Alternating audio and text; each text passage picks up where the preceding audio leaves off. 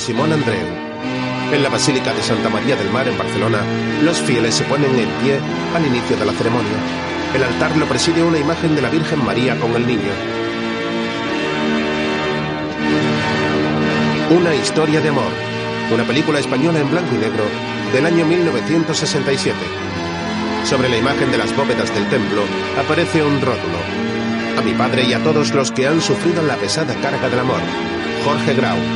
En uno de los bancos hay dos chicas y un chico de unos 25 años cada uno. Una de ellas, rubia y atractiva con un gorro de lana en la cabeza, comienza a sentirse indispuesta y se sienta.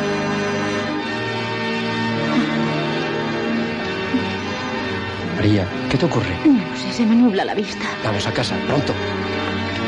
Se la llevan. Luego, en una transitada calle, un taxi circula a toda prisa. Uno de los jóvenes saca un pañuelo blanco por la ventanilla. Sobre distintas imágenes de gente divirtiéndose comienzan a aparecer los títulos de crédito. Protagonizada por Serena Vergano, Teresa Gimpera,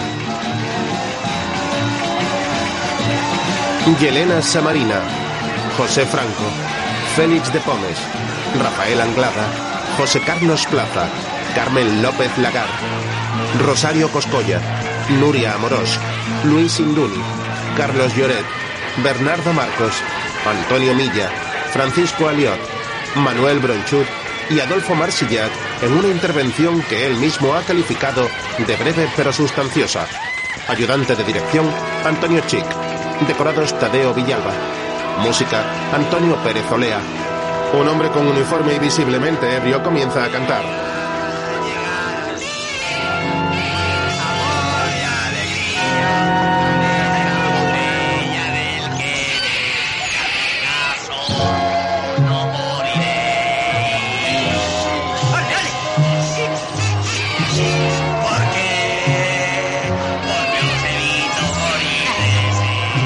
Director de fotografía, Aurelio G. Larraya.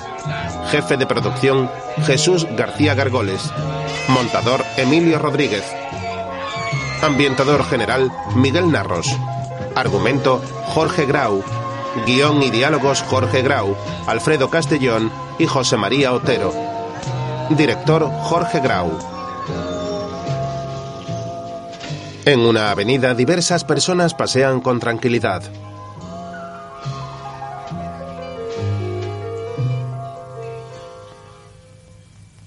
En otro lugar, la imagen se acerca a un pequeño chalet de dos plantas. Fuera de este hay un pequeño jardín. Dentro, el salón está a oscuras. Tumbada en el sofá está una de las jóvenes que estaba en la iglesia fumando un cigarrillo. En otra estancia unas voces susurran.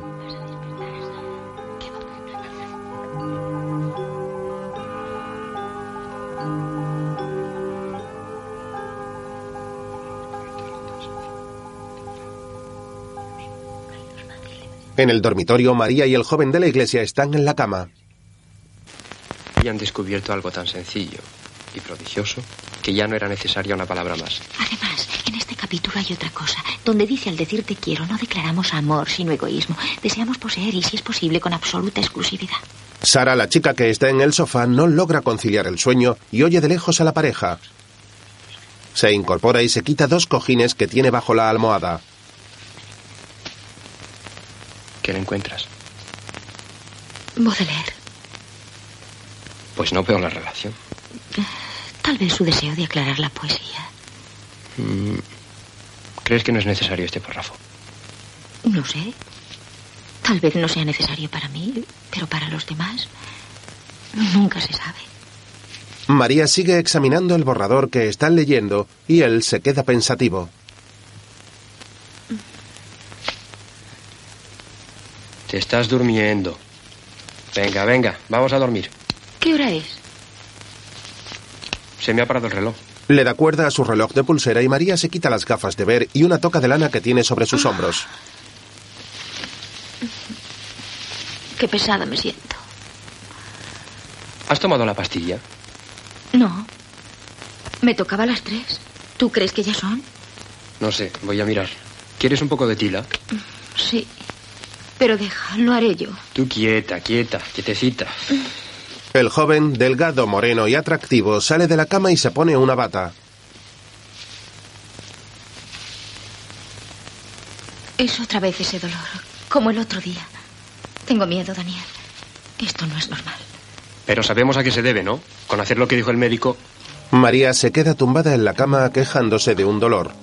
Daniel sale al salón, abre una puerta de cristal que comunica con otra sala y camina hasta la cocina. Sara se incorpora al oírle y mira hacia donde está Daniel. Es una guapa chica de pelo castaño y delgada.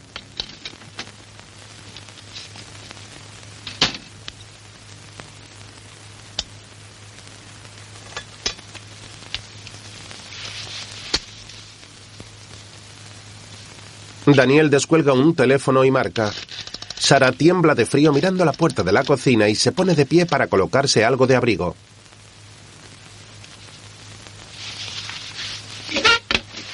Al oír un ruido se gira turbada. Daniel mira por la ventana.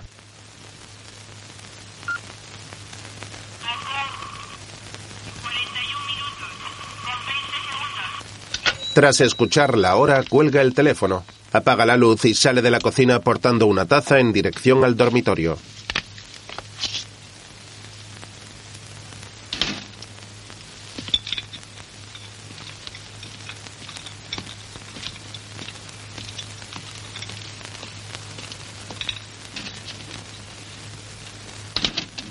Sara se pone de pie, se quita la bata con la que se abrigaba y vuelve a acostarse en el sofá, tapándose con las sábanas en actitud meditabunda.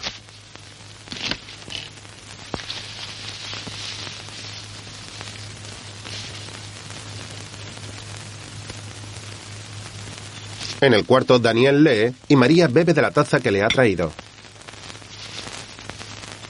Vamos, no seas pesado, déjalo. Mañana lo entregas y ya está.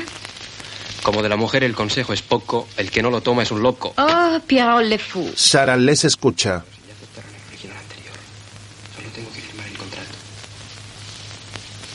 Lo que pasa es que quiero pedir un anticipo y así si ven que voy mejorando el libro.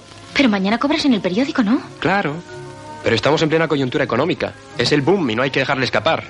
Celebraremos una noche vieja como en la Casa Blanca. Compraré champán francés y caviar persa. ¿Qué te parece? Tú fíjate del boom. Prefiero pagar la cuenta del lechero, la de la casa. Menos mal que el caviar no se cocina porque también nos van a cortar el gas. ¿Es un beso fraterno? Vas a despertar a tu hermana. ¿Le das un beso sí o no? Un beso, un beso. Todos los años la misma historia. Sara enciende otro cigarrillo a oscuras mientras oye a la pareja en el dormitorio.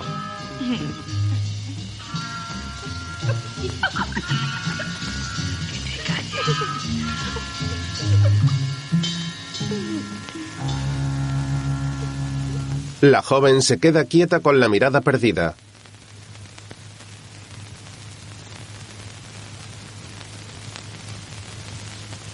Al día siguiente, una camioneta está detenida en la puerta del chalet. Un hombre se acerca y deja una botella de leche en la puerta.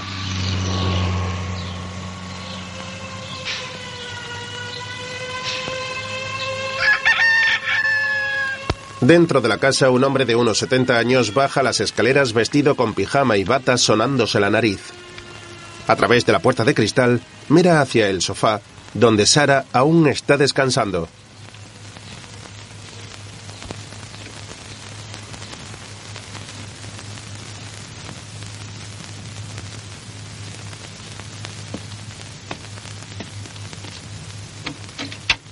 A continuación abre unas puertas de madera y sale al porche de la casa.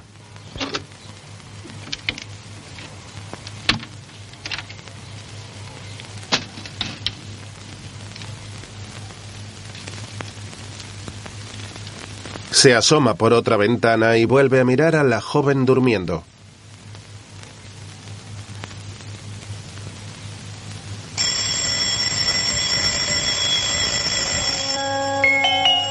Sara se incorpora al oír el despertador. A la vez, el hombre camina por el exterior portando un cuenco de barro en la mano y entra en un gallinero.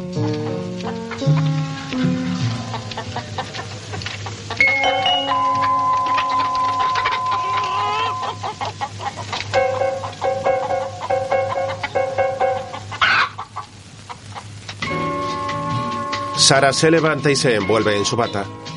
Coge una toalla y un neceser y camina hasta el aseo ubicado en la planta de arriba de la casa. Recoge una prenda de ropa colocada en una mecedora.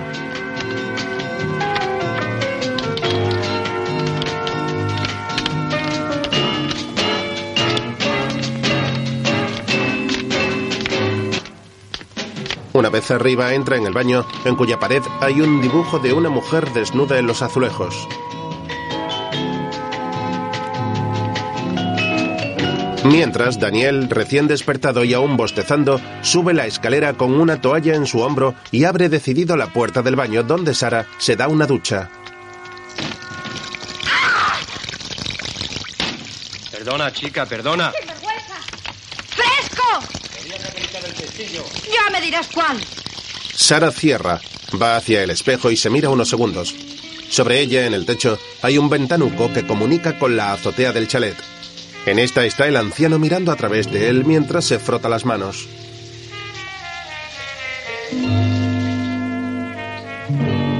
A la misma vez, Daniel se lava la cara en la cocina cuando Sara pasa por la puerta.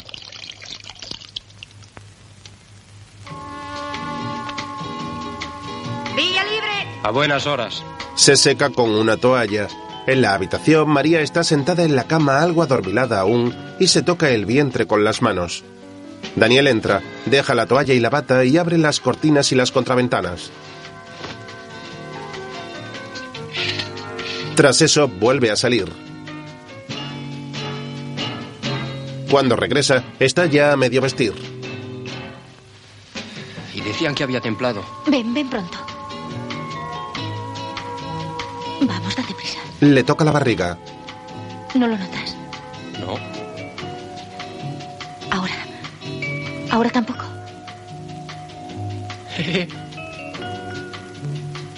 Es extraño, ¿verdad? Un bichejo pequeñito. ¿Cómo será ahora? Normal. Un niño pequeño. A los ocho meses ya tienen sus uñitas y todo, incluso a los siete. Ah, claro. Ya no me acordaba de los siete vecinos. Daniel sigue vistiéndose a toda prisa cuando llega Sara. Casa. Hola, ¿cómo te sientes? Bien, mejor que anoche. ¿Qué te pongo de desayuno, jefe? Nada, café con leche, que me voy pitando. Y a ver si aprendes a llamar antes de entrar en los sitios. O por lo menos compra un pestillo nuevo. Este señor es un depravado. Sorprende a las chicas en la ducha. Que tengo prisa. Sara se va y María mira seria a Daniel. Vaya. No te conocía esas aficiones. Figúrate. Filatélico a mi edad. Sí, despista. Qué bonita, ¿no? Alegre, deportiva. Hace lo que le gusta, dice lo que piensa. Tiene knack.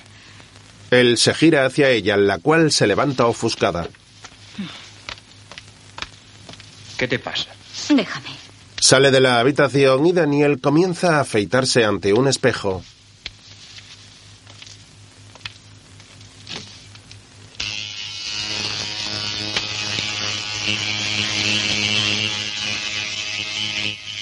María se mira en otro espejo. Lleva un camisón que deja entrever su vientre en avanzado estado de gestación. De pronto se lo baja un poco, dejando sus hombros al descubierto. El anciano pasa por detrás de una ventana que hay a su lado. A la misma vez, Daniel se peina y camina hasta un mueble para coger su chaqueta y su maletín.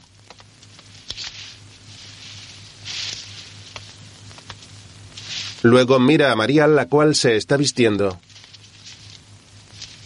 ¿Me ayudas? Si no vas a pegarme. No seas irónico. Él se acerca sonriendo. Estoy muy rara. No sé qué me pasa. Me siento pequeña, débil. Nunca me había ocurrido. Tengo miedo de todo. Daniel se coloca tras ella y le besa la espalda cariñoso antes de cerrarle la cremallera. Oye, ¿así abrochas tú este aparato? Si están todos lo mismo. Será mejor que te compres uno nuevo. Ya, para gastos estamos. Tú sí que deberías comprarte una gabardina. Adiós, buenas. Daniel, Él le hace un saludo marcial. Dígame,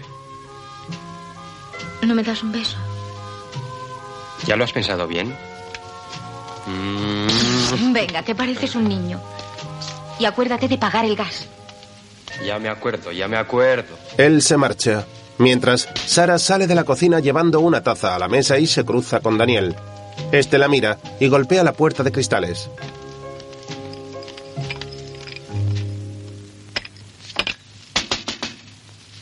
Eso podías haberlo hecho antes, payaso. La joven sale y camina de un lado a otro de la casa mientras Daniel desayuna de pie, a toda prisa, junto a la mesa.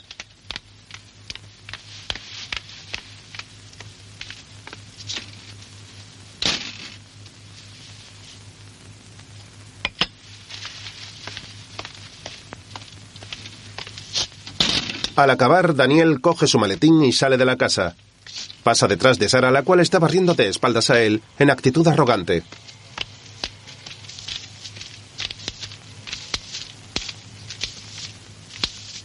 ¿No hay más carbón que este? Eh, Oye, ¿me oyes? contigo no hablo. Él se acerca a ella. Sí, sí. Muchas ganas de broma tienes tú. Es que no te das cuenta del estado de María. No te das ¡Suéltame! cuenta, monigote. ¡Sueltes ahora mismo! Ah. ¡Me haces daño! Siente. Descarada. Forcejean y el anciano los ve desde una ventana. Esto para que vuelvas por unas. ¡Ay, que me haces daño! Todavía una mocosa, ¿te ¡Suelta, enteras? bestia! Esto para que aprendas a comportarte como una persona. ¡Payaso! ¡Viejo verde! Ella corre tras él. ¡Fauno! Adiós, sirena. Cierra la verja y ella se queda en el jardín con gesto enfadado. ¡Idiota! El anciano la mira y vuelve a entrar cerrando el balcón.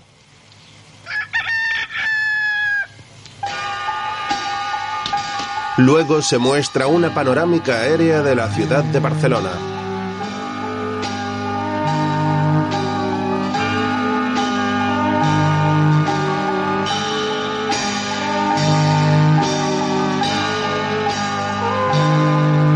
Más tarde, Daniel sale de una boca de metro a la calle.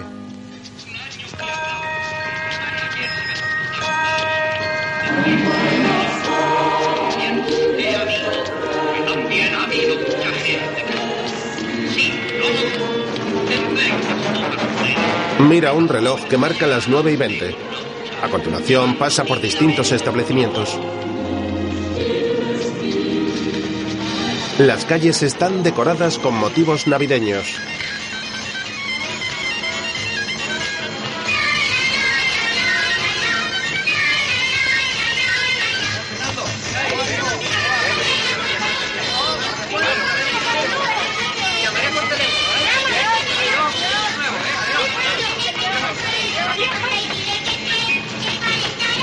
Pasa junto a un cartel de la película Help de los Beatles y se queda mirándolo.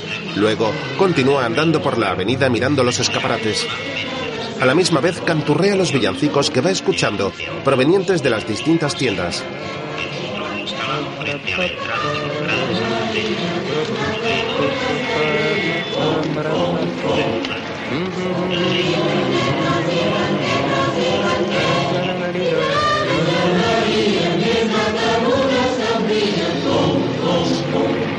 En un escaparate hay expuestas decenas de latas de conservas.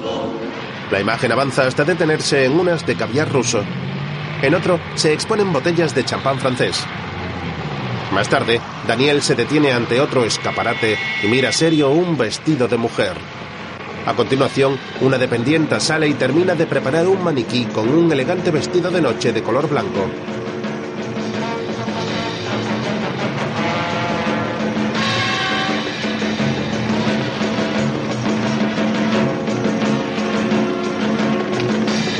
Luego el joven camina hasta un edificio en cuya fachada puede leerse Carrollo, Sociedad Anónima de Ediciones. Al poco, una joven secretaria sale de un despacho. El señor Sala, Que pase. por favor. Adelante, adelante, amigo Sala. Buenos días, señor Palau. ¿Y su esposa? Pues bien, bien. Muy bien, pero siéntese, siéntese. Eh, Tendrá usted que perdonarme, pero llevo un día tan apretado. Juanita. Pero es que he recibido su carta y... Ah, naturalmente, naturalmente. Viene usted a firmar su contrato. Su primer contrato. Es un día importante para usted. Diga, Juanita, avíseme cuando hayan llegado los Alonso. ¿está ya todo el mundo, señor Palau? Vaya. Bien, tráigame la carpeta del señor Sala. Y diga que no tardo ni cinco minutos. Muy bien. Daniel y el señor Palau se sonríen. Sí, señor. Un día muy importante. Y para mí también, no vaya usted a creer. Su libro se ha discutido mucho en el Consejo. Y la verdad es que ofrece algunos reparos. Pero yo creo en usted. El consejo dice que usted me ha contagiado sus ideas progresistas. Yo también hice mis pinitos literarios en mi juventud, no crea. Después me absorbió la organización. Pero usted debe seguir adelante, Sala. Usted tiene madera. Le he traído un ejemplar nuevo. Ya verá, he cambiado algunas cosas. Vaya, veo que es usted un trabajador infatigable. Premio y cierto fin tiene cualquier trabajo humano y el uno llama al otro sin mudanza. Así me gusta. El mundo es para ustedes, los jóvenes, juventud divino tesoro, que decía el bate. Pero han de saber merecerlo, no conformarse nunca con lo hecho. No complacerse, como ahora se dice. Juanita vuelve a entrar y se acerca al señor Palau. Le llaman de Madrid. Aparicio. ¿Se lo paso? Sí, pásemelo. No le importa, ¿verdad? Así, entre tanto, puede usted ir repasando el contrato. Se lo entrega a Daniel. Aparicio, ¿qué tal, amigo? Sí, sí, sí. Un éxito, un verdadero éxito. No, no. El 70. Aquí sabemos hacer las cosas. Ay, si nos dejaran. Sí, sí. Vaya por Dios. ¿Quién tiene los derechos? Ah, no, no, no, de acuerdo, de acuerdo. Sí, es natural. Se lo prometo. No faltaría más. Aquí estamos para ayudarnos. Claro. Descuide, descuide. Ah, y feliz entrada y salida de año, Aparicio. Póngame los pies de su esposa. Un abrazo. Bien. Pero esto es solo una carta compromiso. Una carta nuestra es un cheque en el banco, mi amigo. No lo dudo, pero aquí, por ejemplo, dice, el autor se compromete a aceptar aquellos criterios de orden moral o político que pudieran serle aconsejados por... ¿Cómo puedo yo comprometerme? Esas son formalidades, querido Sala, formalidades. Pero usted sabe que detrás estoy yo. Le diré más. Nuestra editorial necesita gente nueva, formas nuevas. Pero como comprenderá, no es tan solo un derecho al que no podemos renunciar. Es, digamos, un deber nuestro asesorar a los jóvenes. Construir necesita maestros y todos debemos ser instrumentos si queremos que el edificio, la obra, crezca hermosa y potente. Para eso estamos, ¿no? Daniel le mira escéptico. Ya. Entonces usted cree que puedo firmar. Con entera confianza. Coge el bolígrafo y firma. Esta para usted. Su libro será un gran éxito, querido Sala. Se lo digo yo. Y después, a verlas venir, amigo. Vaya, usted me perdonará, pero es que tengo una mañana. Verá, es que yo quería hablarle también de otro asunto. Tiempo habrá de hablar de tantas cosas. Si Dios quiere, habremos de vernos muy a menudo. No, bueno, sí. Claro que tengo otros proyectos, pero yo quería hablarle de algo referente a este, si usted me permite. ¿Te dirá? Pues se trata de un anticipo. Si pudiera usted darme un anticipo sobre este contrato. Una carta compromiso, usted comprenderá que es poca base todavía. Pero usted me ha dicho que era un cheque en el banco. Y lo es, Ala, lo es. Solo le falta colocar la fecha. Y no olvide que tiene usted, eh, no diré enemigos, pero sí oposición en el Consejo. De todas formas, le prometo estudiar su petición. Ahora me permitirá usted... Perdone usted, señor Palau. Yo le agradezco mucho su interés, pero no puedo esperar indefinidamente que el Consejo decida. Necesito este anticipo cuanto antes. Es más, lo necesito ahora. Bueno, cálmese, joven. Y como le he dicho... No, sí, ya sé que estoy un poco nervioso, pero es que vamos a tener un niño. Un hijo. Oh, mi enhorabuena. Libro, hijo. Ya conoce el proverbio chino. Solo le falta plantar el árbol. Venga, venga usted a verme. Deje usted en paz mi brazo. ¿Sabe usted lo que le digo? Que ha hecho usted bien en dejar de escribir y dedicarse a organizar, a asesorar, a ser intermediario. La literatura no da para vivir. Se necesitan iniciativas en todos los campos. La literatura es un valor que se cotiza cada vez más. Ah, de acuerdo. Esperaré a que suba la cotización. Mientras tanto, me llevo mi original. ¿Me permite? Daniel se acerca a la mesa. Aquí tiene usted su carta compromiso, sus consejos, su sonrisa, su anticipo. Ha perdido el juicio, Sala. Se da cuenta de con quién está hablando. Sí, señor. Estoy hablando con la pared. Este es un país de sordos. Rompe la carta. Adiós, claridades vivas de nuestros veranos demasiado breves. Juanita. Juanita. Acompaña al señor a la puerta o cierra usted la puerta por fuera, gracias. No hace falta. Voy a poner en práctica su sabiduría china para la juventud. Me voy a plantar un pino. Yo quiero jóvenes, no locos como usted. No, hombre, no. Usted no quiere jóvenes, usted quiere borregos. Daniel se marcha con el borrador. Mientras en casa María coge un ejemplar de la revista Life. La abre y saca un papel de su interior. De pronto se estremece del frío. Va hacia la ventana y ajusta bien el cierre. Luego camina por el salón y se cruza con Sara, la cual está arrodillada limpiando el suelo. Claro, ya decía yo, si está la ventana abierta. Tengo los pies helados. Tú lo que deberías hacer es meterte en cama. Seguro que vuelves a tener ese pinchazo. Que no, mujer. Son los pies que los tengo fríos. Ya sabes lo que te dijo el médico. Mira, tú has venido a cuidarme, pero no a mandar. Aunque déjame en paz. Perdona. Sara se marcha y María se sienta ante una máquina de escribir. Sara, María va tras ella a la cocina.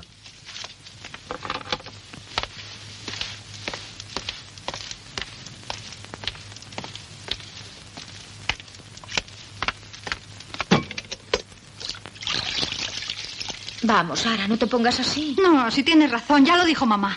Como los pobres no tienen criada, pues vas tú y les ayudas un poco, por lo menos hasta que tengan el niño.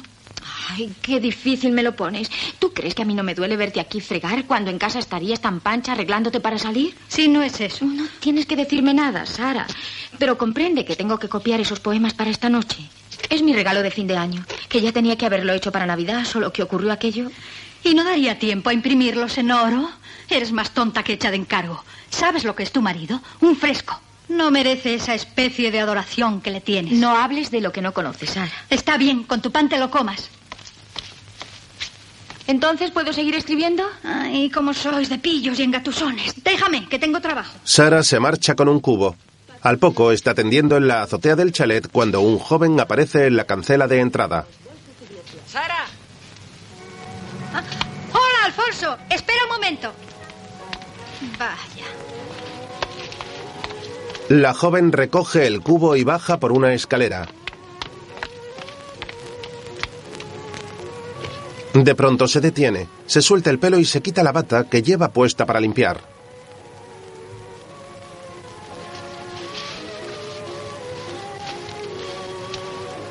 A continuación se sube las medias y pasa sus dedos por sus labios y mejillas acicalándose. Tras eso camina decidida hacia afuera.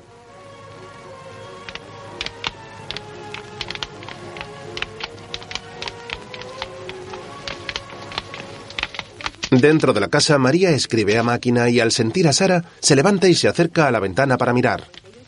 La joven saluda a Alfonso, el cual va vestido con uniforme militar. Hola. Hola. ¿Cómo por aquí a estas horas? Pasaba. Como el cuartel pilla cerca, se me ha ocurrido venir a verte. Pensé que a lo mejor no tendría ocasión de hacerlo hasta el año que viene. Qué original. Es que me he comprado un calendario del Playboy con unas señoritas mitológicas. Se lo enseña. Eh, ¿Y tú qué? Pues ya ves, aquí cuidando a mi hermana. A ver si salimos un día, Ginny. Hace un siglo que nos charlamos. Desde que emigraste a la periferia no quieres nada con los capitalistas. Qué fresco, si cada vez que vengo a Barcelona nos vemos. Ostras, tú, qué poco sentido del humor tenéis los de Lampurdán. Y no solo de Sardana vive el hombre. A propósito, ¿qué haces esta tarde? No lo sé, depende un poco de mi cuñado, como tiene tanto trabajo. No estoy seguro, pero creo que no tengo ningún servicio. Y en ese caso, podría llevarte a algún sitio. ¿Vestido de guardia? ¡Qué ilusión! Eso no, que me mete en un paquete. Anda, hombre, si estás muy mono con ese traje. ¿Qué va? Si mi sastre no sabía por dónde empezar. Oye, tú, aquí hace frío. ¿Por qué no me llamas a la hora de comer? Si no tengo servicio, te llamo. Vale. Chao, bambina. Hasta luego, Topochicho. Chao. Alfonso se marcha y Sara lo ve alejarse desde la cancela. Luego camina hacia la casa canturreando.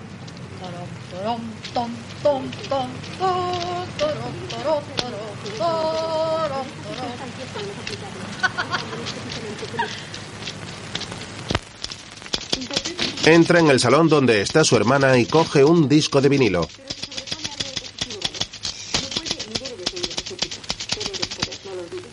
¿Te molesta? No. ¿Enciendo la calefacción? Si no son las doce. Ah, ya no me acordaba.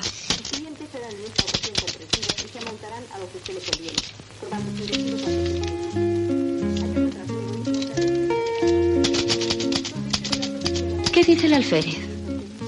Quiere que salga con él esta tarde. Le habrás dicho que sí, supongo. No, quería consultar antes contigo. No exageres. Ya sabes que Daniel llega pronto y si no, con avisar a la señora Subirach. Ya, ya. Pero es lo mismo. Como luego llama, que insista. ¿No te gusta Alfonso? ¿Pero te gusta o no? A ratos. Es un creído. No sé. Me gusta, pero podría gustarme más. ¿Quieres decir que no le quieres todavía?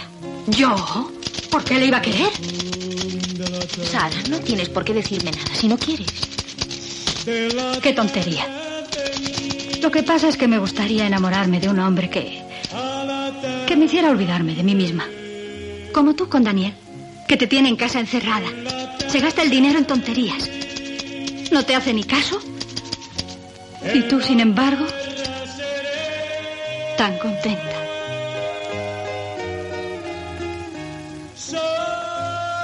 Contigo, que no sé si eres tú, mi viejo amor, a gritos y en secreto.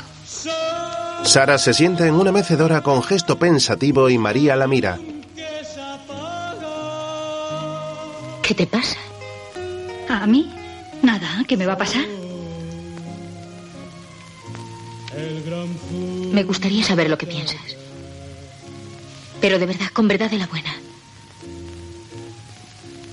¿Serías capaz de contestar sinceramente a una pregunta? ¿Qué quieres decir?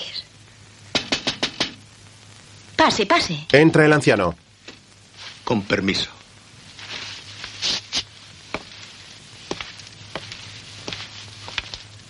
Es solo un momentito, señora. Supongo que su marido... Sí, se acuerda de que hoy es fin de mes. No se preocupe. ¿Ha traído usted el recibo? No es que tenga prisa, era solo para recordárselo. Y porque, como a lo mejor no vuelvo hasta la madrugada, para desearles una buena entrada de año. Muchas gracias, igualmente.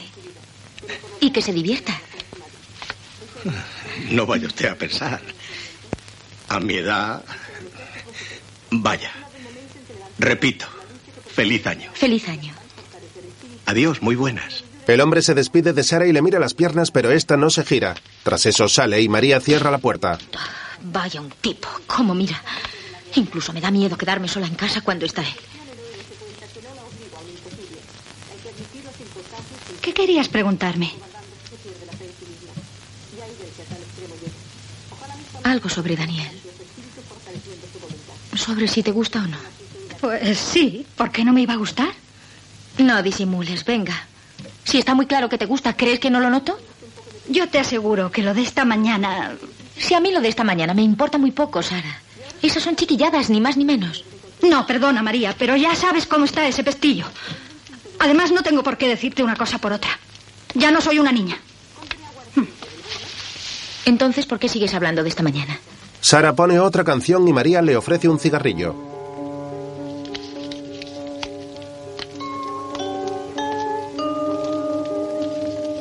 ¿Quieres? Sara lo coge y le da fuego con una cerilla para luego encenderse ella otro. A continuación, camina pensativa por el salón, el cual está decorado con decenas de cuadros de pinturas modernas.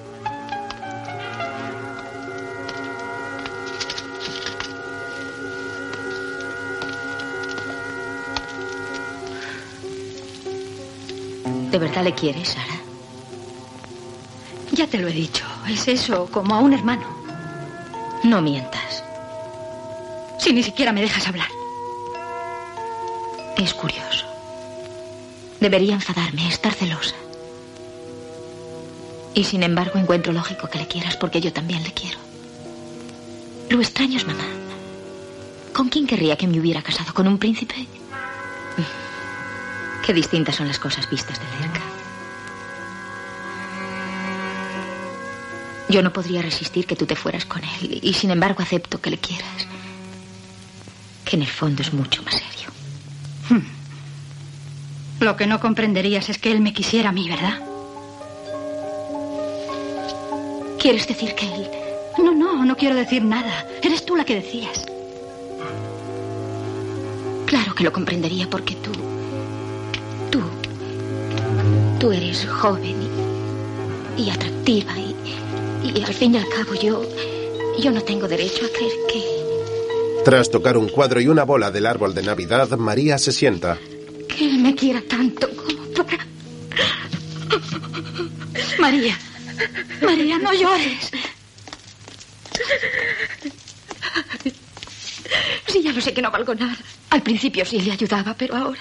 Y con estas piernas llenas de variz. Por favor, María, si todo esto pasará, si eres joven y bonita, mucho más bonita que yo. Y Daniel no es un tonto, sabe apreciar las cosas. Me moriré, Sara, me moriré. Basta, María, basta. No puedes seguir adelante así, con ese miedo a morirte. Tendrás a tu hijo, tendrás a Daniel y seguirás copiando sus poemas y sus libros. Lo que te he dicho antes es que me ha dado rabia que me trataras como a una niña.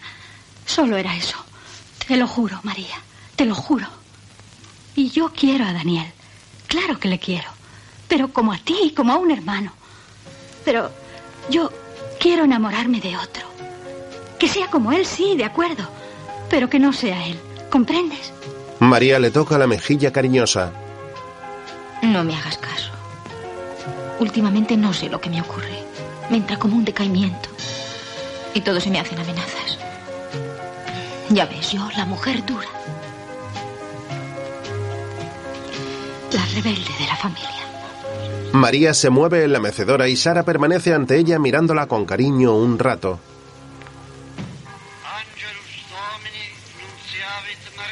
Uy, las doce. La calefacción. Estése quieta. Forastera. Sara se levanta para encenderla y María se seca una lágrima.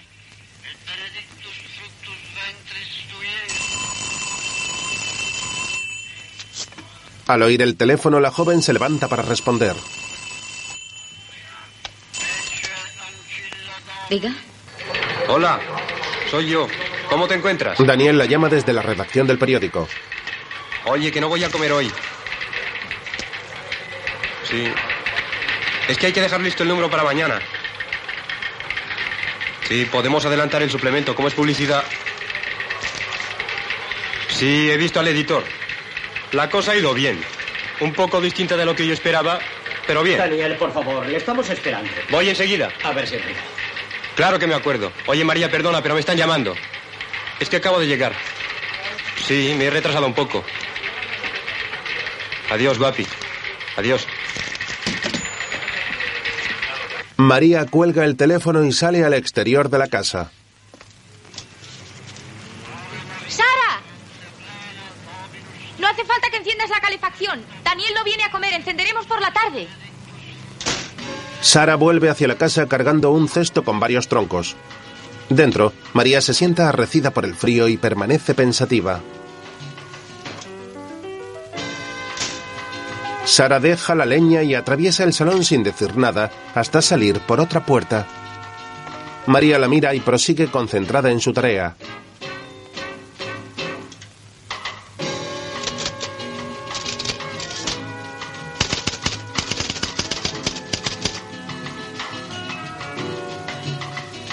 Sara vuelve muy abrigada con un abrigo, bufanda, guantes y gorro.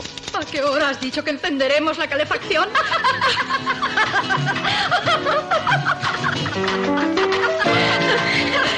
¡Eres una payasa y una mártir! Se abrazan, mientras Daniel trabaja en la redacción en cuya pared hay una imagen de María y otra de Sara. Junto a estas hay otras fotografías de pinturas famosas y una de Marilyn Monroe.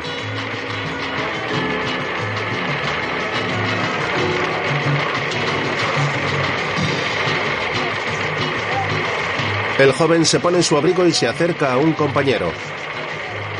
Aquí tienes, ten cuidado con esto. Yo creo que es mejor picarlo de nuevo. Bueno, subo a caja y ya no vuelvo hasta la tarde. Tengo que ir a pagar el gas. Si ocurre Vale. algo, me echas un capote. De acuerdo.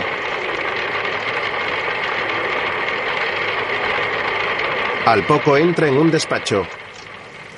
Buenos días. Pase, sala. ¿Cómo? Solo quedaban 1800, no eran cuatro. Este mes tiene usted dos anticipos. ¿Dos? Sí, hombre, no recuerda. El segundo fue cuando aquello de su mujer. Ah, claro. La transfusión. ¿Cómo se va el dinero, verdad? y que lo diga. Vaya, hasta luego. Feliz año nuevo. Gracias.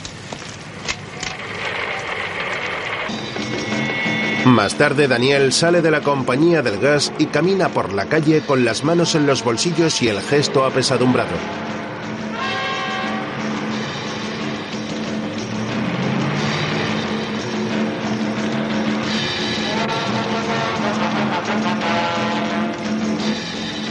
Se cruza con un joven que le llama. Daniel, Ah, hola. ¿Cómo estás? Mal chico. Desde que suspenden a Ojo, me han dicho que publicas en Biblos. ¿Es verdad? Pues no hay nada seguro todavía, pero... Ya verás como sí. Son un poco carca, chico, pero hay que empezar. Quien pregunta mucho por ti es Gómez. ¿Gómez? Sí, hombre. El ayudante aquel de don José Luis. Aquel que ahora edita noveluchas. Querrá que le escribas tú algo. ¿Pero tú crees que Gómez... Si anda todo el día en la facultad buscando primos. Claro que a ti no te conviene. Es muy tirado. Claro. Bueno, chico, llámame y cuéntame cosas. Ya te contaré. Bueno, enhorabuena. ¿Cómo está María? En casa, con el bombo. Estamos esperando a un niño. Eres un hombre de suerte. Dale recuerdos. Se los daré. Adiós, chico. Adiós. Adiós. Feliz año nuevo. Igualmente, adiós. Daniel se queda algo desconcertado tras la conversación. A continuación entra en una heladería para llamar por teléfono. Don Fernando Gómez. ¿Eres tú? Soy Sala, Daniel Sala. ¿Te acuerdas? Sí, precisamente acabo de terminar una cosa que puede interesarte. Un ciencia ficción. El título, pues, es un título muy bonito. Mira a una anciana bebiendo de una taza. La muerte sorbo a sorbo. No, hombre, no, que va, no, no es de envenenamientos, ya te contaré.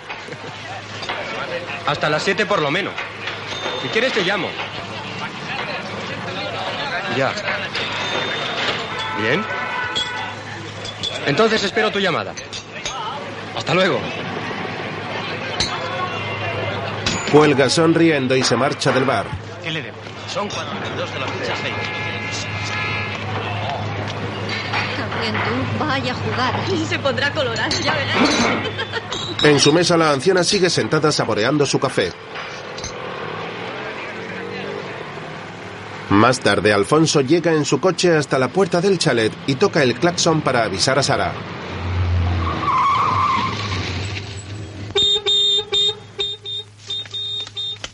Qué pesado. ¿Qué tal? Monísima, vas a dar el golpe. Mientras no me lo den a mí. Adiós, guapa. Adiós. Ahora daré un toquecito a la señora Subirás. Que te diviertas. Ay, qué lata estás. Venga, presumida. Hasta luego. Adiós. Sara se marcha. María se quita sus gafas de ver y coge de nuevo la revista Life y la coloca en una mesa próxima a ella.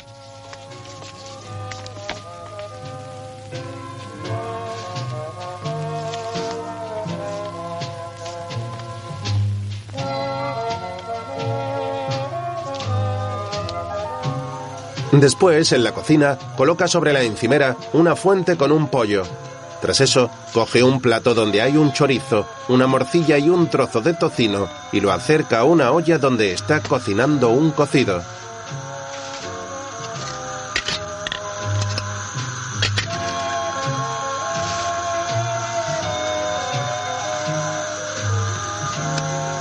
Se queda aguardando junto a la hornilla unos segundos hasta que sale.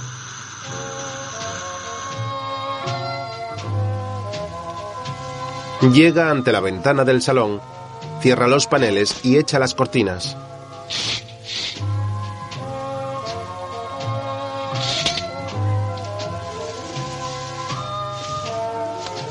Se acerca a la cuna del futuro bebé en la cual hay varios juguetes y la observa en silencio.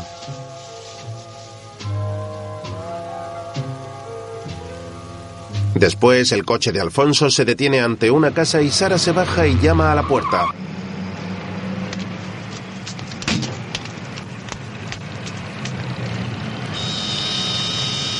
Una mujer se asoma al balcón del primer piso. ¿Quién llama? Soy yo, señora Subirat. Soy Sara. Es que ya me voy y como mi hermana la estará esperando. Sí, guapa, sí. No hacía falta que te molestaras. Si no es molestia, es que como venía de paso. Vaya, pues hasta luego. Suerte, guapa. Gracias. Vuelve al coche. Se marchan.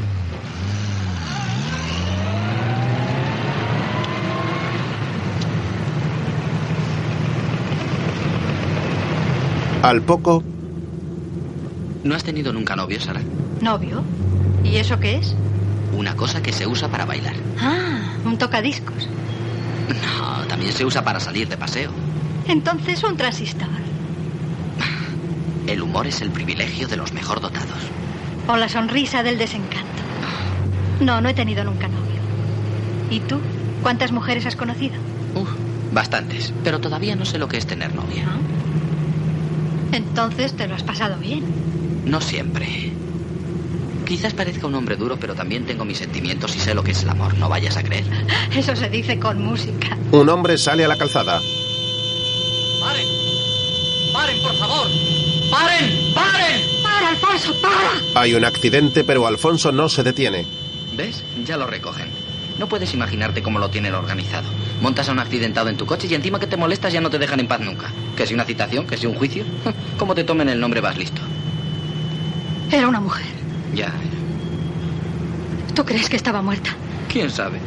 Pero no, no lo creo. Esas cosas son siempre muy aparatosas, pero luego nada. Estaba embarazada. Yo no sé cómo no pasan más cosas. Mira que llevar a una mujer embarazada en una moto. Vamos, vamos, no seas tan impresionable. Ya verás como mañana en el periódico viene que no ha ocurrido nada. Por cierto, tu cuñado trabaja en un periódico, ¿verdad? Sí. En la redacción, Mientras aparecía el obispo, los que Así estaban está bien. esperando. Yo creo que está puedes bien. empezar. ¿Sí? Al teléfono. Voy. Oye, no tardes. Daniel se va para atender la llamada. ¿Sí? Sí, dime, Gómez. A por mí cuando quieras. Sí, sí, no importa. Dentro de media hora en la luna, vale. No, no hace falta. Oye, no importa porque luego hablamos. Hasta ahora. Vuelve junto a su compañero. Vamos a ver, Estábamos ¿dónde aquí. Sí, eso es.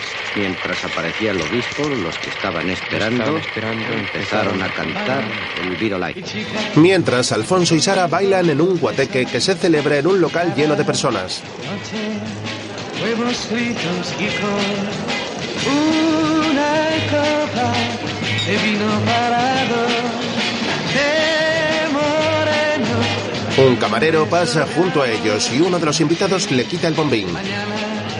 Cambias de corazón. Buenas noches, comeré por los dos con un beso de col, berenjenas de amor, una copa de sol. Perdón. Al acabar de bailar, se sientan en una mesa. Chico, qué cosa. Sara da un trago. ¿Quieres otro Cuba? Sí, sí. Eh, Alfonso llama al camarero mientras ella se enciende un cigarro. eres estupenda, Sara. Las demás chicas andan siempre con remilgos, que si bueno, que si no sé. Tú, ¡pam! Dices enseguida lo que piensas. Eso dice también mi cuñadito. Pero os equivocáis los dos. No sabes bien cuántas cosas me callo. Hasta que me arte, claro. ¿Lo ves? No puedes remediarlo. Déjate de filosofías. ¿Qué me dices de este ritmo? Vale. Se levantan y salen a bailar agarrados. ¿Sabes? Que tengo remordimientos. Así Sí, por no haber parado cuando lo del accidente. Pero es que tenía miedo de que nos llevaran a declarar y perdiéramos la tarde. Y, y yo quería estar contigo. Y además quería decirte que a tu lado siento vocación de transistor. Creo que incluso me casaría contigo. Ella se queda en silencio pasándole los brazos por los hombros. No dices nada. Te escucho. Los antiguos aconsejaban no decir estas cosas así de golpe, pero el viento sopla cuando quiere. Es que no piensas decirme nada.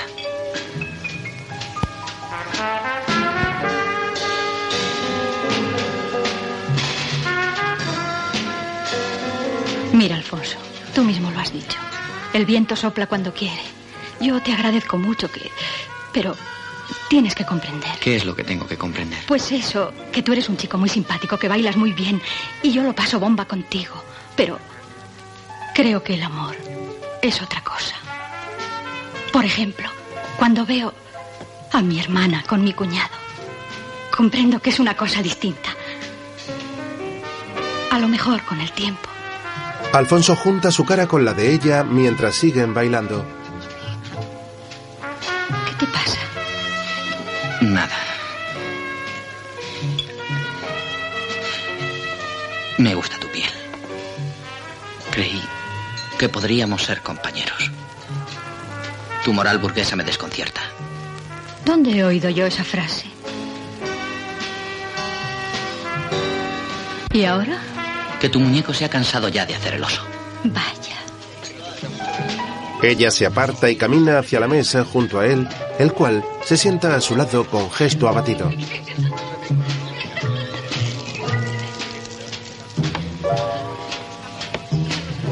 ¿Qué miras? Como estábamos hablando, Perdona, pero esas reacciones son de crío. claro. Y como tú estás acostumbrada a los casados, Sara apaga el cigarrillo. Cretino. Se levanta y coge el bolso. Adiós, preciosa. Se marcha enfadado de la fiesta sin despedirse de Alfonso.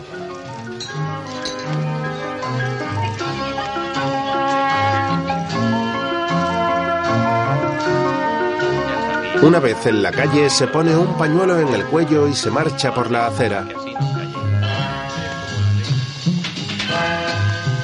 Llega al periódico donde trabaja Daniel y se cruza con unos repartidores que cargan una furgoneta en la entrada.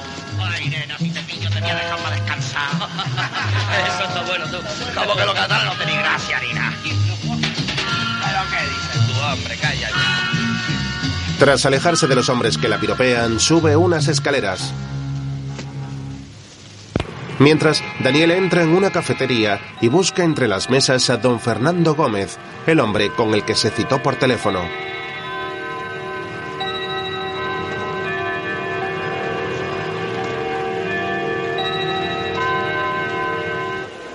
Daniel. Daniel. ¿Qué hay? Vaya, hombre. El hijo pródigo. Qué elegante. La buena vida. Siéntate. Tú no cambias ni a tiros. ¿Te acuerdas de aquellas obras que escribías para las fiestas de fin de curso? Claro, interpretadas por Gómez y su peluquín. ¿Te lo tomabas muy en serio? Es que era muy serio. Es como si te viera al final. Te acercabas a las candilejas y decías aquello de... Y si no queremos decir más, es porque ya no nos dejan. ¡Qué juega! ¿Cuántos apuros para nada? Y pensar que un jaleo de aquellos me costó el cargo. Pero me alegro. Ahora me va mucho mejor. Vaya, hombre, vaya. El joven rebelde inconformista. Sincero. Sincero. Con que por fin te decides a ilustrar a la plebe. ¿eh? Verás, la vida está muy cara. Di que sí. Hay que liarse la manta a la cabeza. Técnica romana. Lo mejor la gente de la calle. Los del fútbol y los seriales. Que son los que compran tus novelas. ¿Y por qué no?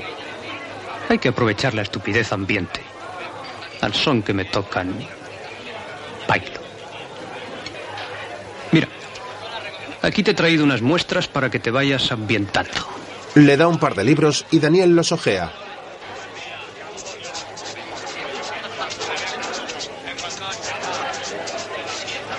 Malas, ¿no? No, hombre. Sí, sí, tú lo harás mucho mejor. Cuéntame algo de esa muerte sorbo a sorbo que me tiene muy intrigado. Yo siempre he querido en la ciencia ficción. Podría ser la mitología moderna. Verás, se trata de una historia muy sencilla, escrita así deprisa y corriendo, pero que tiene su gracia. Un limpiabotas limpia los zapatos de un hombre. Se trata de un ladrón desconcertante que roba los zapatos de los muertos. Los servicios de investigación están desorientados. Solo saben que viste de negro. Después, sabemos que no es un ladrón, sino un investigador chiflado que busca un combustible concentrado de muy poco peso. Mira a más clientes y sigue inventando la historia. Algo que podría resolver la técnica de los viajes espaciales. Total, que no has escrito ni jota. Que sí, hombre, no me crees. Mira, Daniel, yo no juego. Tengo un negocio y lo defiendo. Sé lo que le gusta a la gente y se lo doy. Un poco de ternura, otro poco de pornografía, unas gotitas de muerte. No corro riesgos. ¿Comprendes? Si quieres escribir para mí, pues lo haces. Si no, santas Pascuas. Entonces no crees que tengo una novela para ti. ¿De dónde crees que he sacado lo de la muerte sorbaso? ¿Qué te pasa, Daniel? ¿Dinero? Verás, me casé, ¿sabes? No, no. Si no tienes que contarme nada. Mira, vamos a hacer una cosa. Yo te doy a ti ahora algo. Si escribes será un anticipo. Si no, me lo devuelves cuando puedas. ¿Vale? Gómez, yo... No, no, por favor. Si no quiero monsergas. ¿Te va o no? De acuerdo. Pero que conste. Te escribiré una novela que te vas a forrar. Ojalá. Bueno. ¿Te bastan siete? Pues sí, de momento. Gómez saca unos billetes de su cartera y se los entrega. Toma. Tras ellos, unos clientes se despiden. Adiós y feliz año nuevo. Adiós, feliz año. Feliz año nuevo. Feliz año nuevo.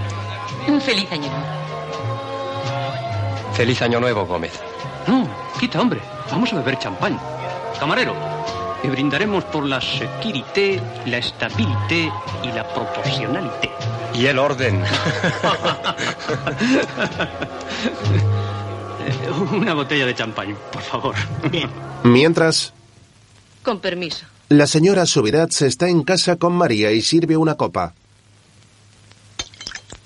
En cuanto acabe esto, enciendo la calefacción. Mi marido puede llegar de un momento a otro. ¿Es que no enciende usted hasta que él llega? ¿Qué va? Lo que pasa es que con el trajín de la casa se me ha ido el santo al cielo. Ay, estos hombres. Créame, no merecen lo que pasamos por ellos. Todo depende. ¿Lo que es Daniel? No ponga usted la mano en el fuego, querida. No es que yo acuse a su marido de nada, Dios me libre. Pero no confíe demasiado. Todos los hombres son lo mismo. Usted sabrá por qué lo dice. Si yo le contara. Su marido es un artista, un poeta. El mío era un místico. Había estado en un seminario. Cuando nos casamos, se fue a hacer ejercicios espirituales para purificarse. Y me obligó a mí a hacer lo mismo. Yo creía que me casaba con un santo. Es como si fuera un curso prematrimonial para jovencitas. ¿Qué cree? ¿Que jugábamos a beatos? No, hija mía. También teníamos nuestras intimidades y discutíamos los problemas del negocio criticábamos juntos las infidelidades de los matrimonios conocidos. Lo mismo que hace usted con su esposo. Exactamente igual. No vaya a creerse tan distinta. María coge un collage que ha hecho con letras de distintas revistas y lo deja en una mesa. Coge el ejemplar de la revista Life y vuelve con la señora Subirats. Pero le estoy aburriendo. Y usted tiene que pensar en otras cosas. Oh, no. Sí, ya he terminado.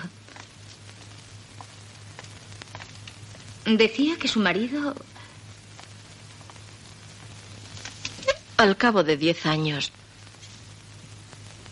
Diez años, que se dice muy pronto. Yo había ya notado sonrisitas e insinuaciones en las vecinas. Pero yo pensaba lo que usted debe estar pensando ahora de mí. La gente es tan mala. ¿Quién puede tirar la primera piedra? No, sí es lógico. Lo que no es lógico es que a los diez años se entere una de que su marido la estaba engañando desde el primer momento.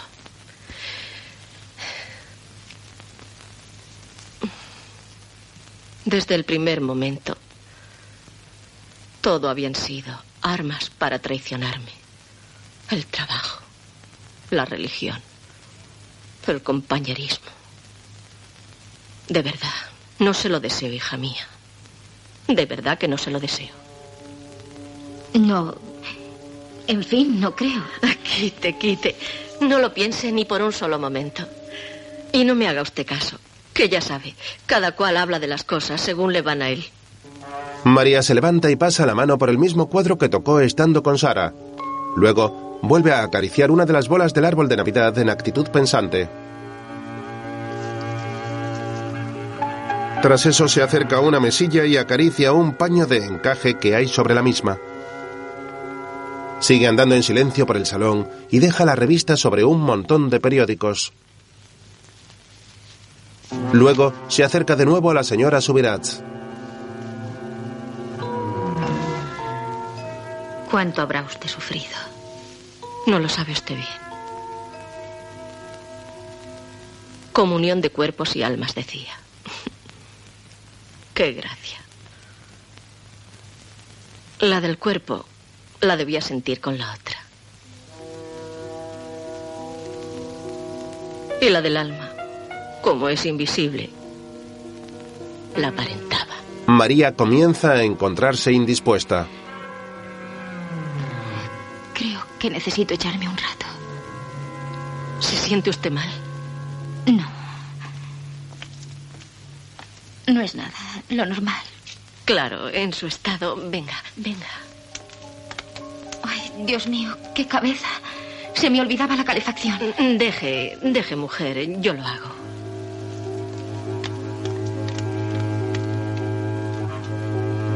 El carbón está junto a la escalera. Por ahí tiene usted revistas viejas. Ya, ya lo veo. Poco después, la señora Subirats está encendiendo la caldera, de la cual comienza a salir humo en abundancia.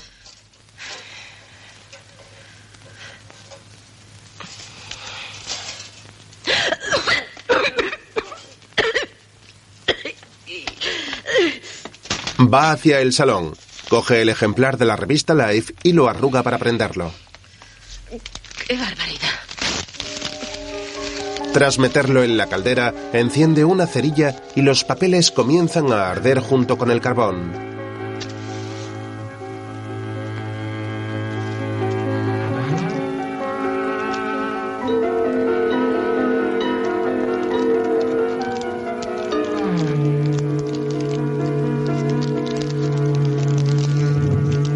Mientras Daniel vuelve a su oficina y se encuentra con Sara en las escaleras.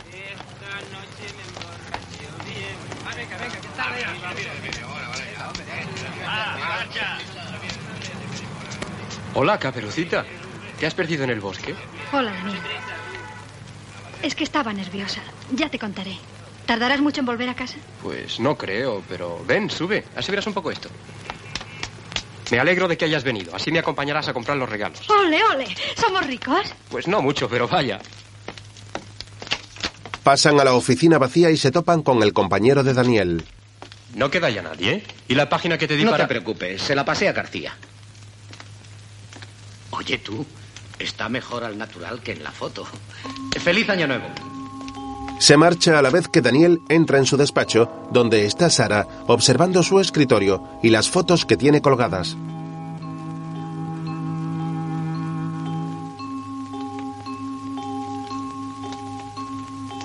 Tú trabajas aquí, ¿verdad?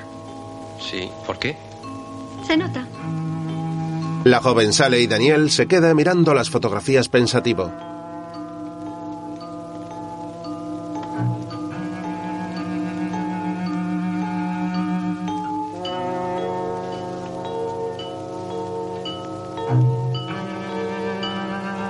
mientras Sara camina entre las rotativas del periódico observándolo todo con curiosidad.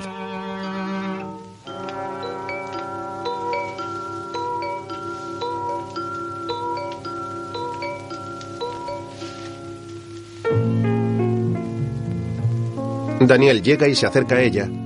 Entonces se queda mirándola absorto unos segundos.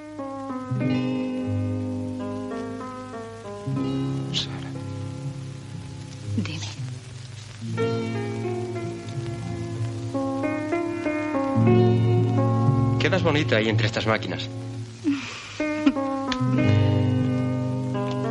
¿Te gusta mi modelito? No. Él se aleja sin dejar de mirarla. Entonces te gusto yo. Se acerca hasta él con gesto seductor.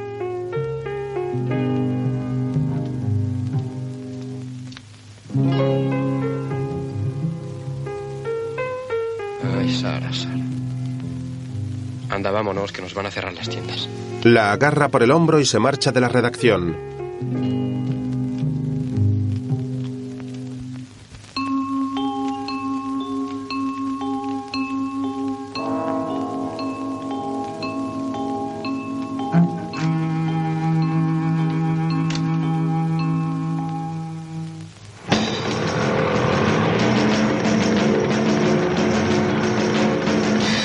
Tarde salen de una boca de metro y caminan por la calle.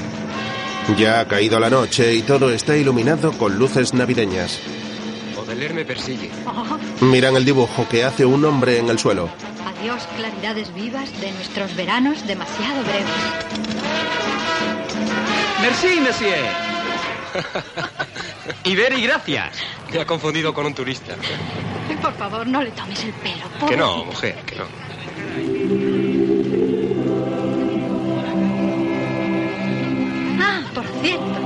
la decoración de tu despacho. Muy conseguida. Estarás contenta, ¿no? Por fin has descubierto mi gran secreto. ¿Secreto? Ah, ¿no? Menos mal. Claro que estoy contenta. Lo que pasa es que también estoy un poco asustada. Llegan a una abarrotada plaza llena de luces donde hay decenas de puestos donde venden artículos navideños como bolas para el árbol o figuras para el nacimiento.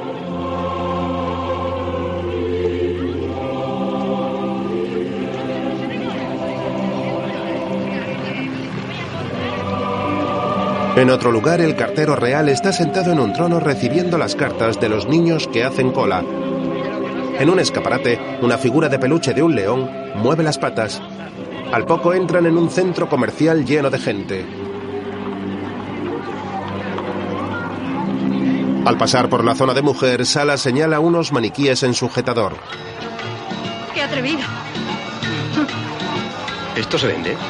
Claro, Se acercan a un Moisés de bebé. este sí que es bonito. Pero claro. Ella coge una muñeca y él una pistola de juguete. Finger. No, no seas pesado. Daniel imita a James Bond. Luego corren al ascensor. Anda, vamos. Las puertas se cierran y él se queda fuera. Entonces sube por las escaleras mecánicas y observa los stands de cosmética. Luego mira hacia el otro lado y ve las masas de personas que suben.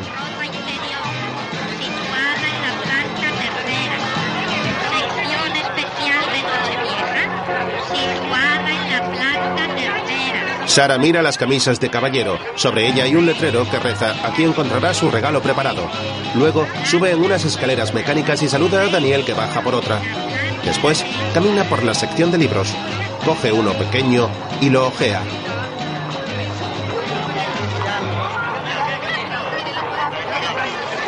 Mientras tanto, Daniel llega a la sección de discos.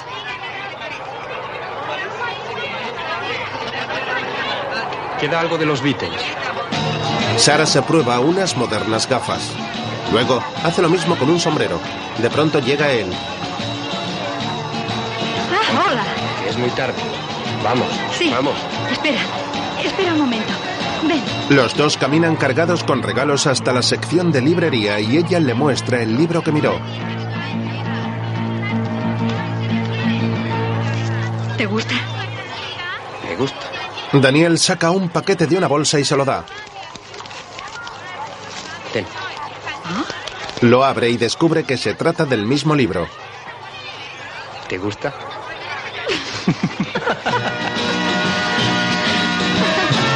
Más tarde caminan por la calle de nuevo. En distintos rótulos se lee la frase Felices fiestas.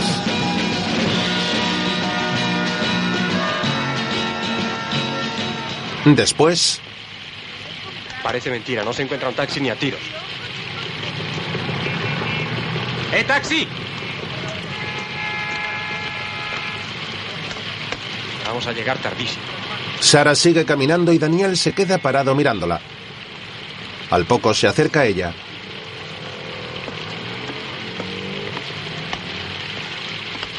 Sara, no podemos volver así a casa con estas caras. Será mejor que hablemos un poco de todo, ¿no te parece? Como quieras. Después, en un local, una elegante mujer entrada en años canta junto a varios músicos. Sara y Daniel están sentados en una de las mesas.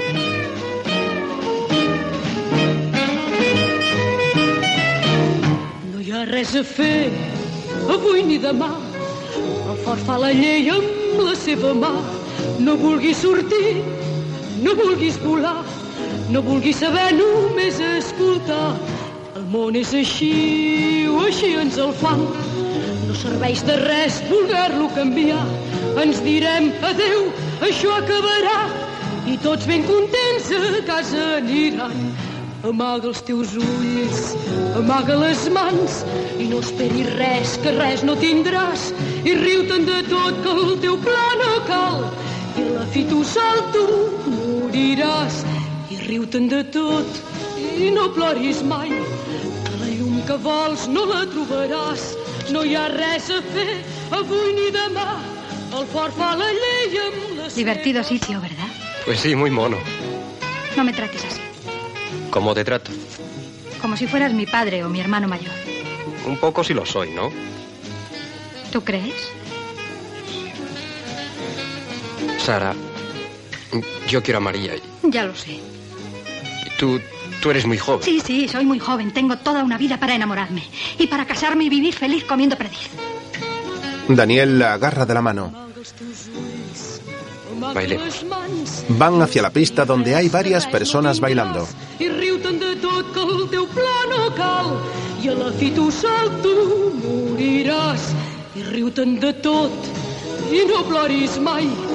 I tot que vols no la trobaràs no hi ha res a fer avui ni demà el fort fa la llei amb la seva mà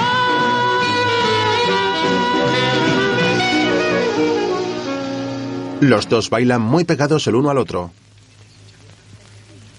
¿Te gusta mi piel? La guardaré en mis ojos. Dame. La besa en la frente con ternura. Pobre Sara. Quisiera escaparme de este problema. Volver a lo de antes. Al amor imposible. Quizás no soy más que un hipócrita. Eres un hombre bueno y me alegro de que María te tenga. Aunque esta tarde he visto un accidente y he pensado que me gustaría. Oh, es terrible, Daniel. Yo no merezco nada. He deseado que María se muriera. Sara, Sara. La agarra por el hombro y se alejan de la pista. Al poco un hombre irrumpe en la sala tocando una campanilla.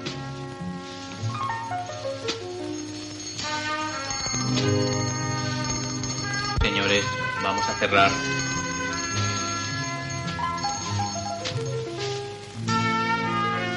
Los dos están sentados de nuevo.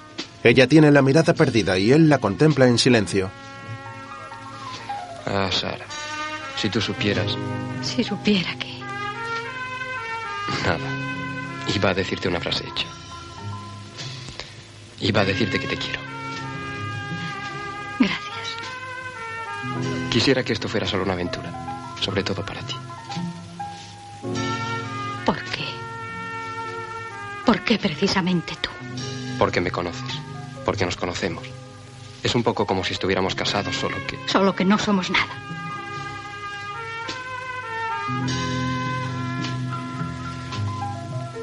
Qué absurdo. Y tú juegas al niño romántico colocando mi foto en tu despacho. También está la de Marilyn. Ah, claro. Ya no me acordaba. También está la de Marilyn. ¿Qué tenemos que hacer? Dime, ¿qué quieres que haga? Contesta, Sara, contéstame. No lo sé, Daniel, no lo sé. Solo sé que vosotros sois felices y que yo no lo soy. Ni siquiera ahora.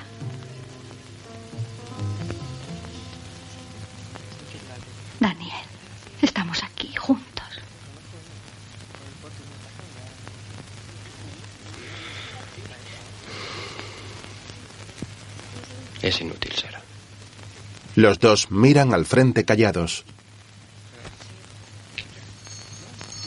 Por favor, señores, que es la hora. En casa dos hombres entregan un enorme paquete. Pasen, pasen. Déjenlo aquí, por favor. Vale, tú. ¿Quiere usted firmar, por favor? Sí. Tenga, Este para usted. gracias. Bueno, Espera un momento. María se acerca a coger una propina para los dos repartidores.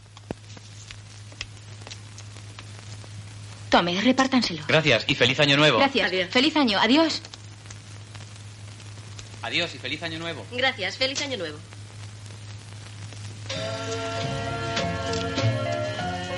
Vaya sorpresa.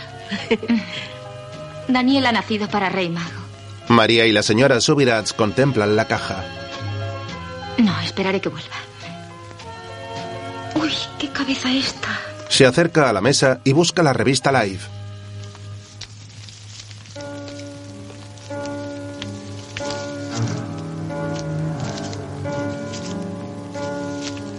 ¿Qué busca?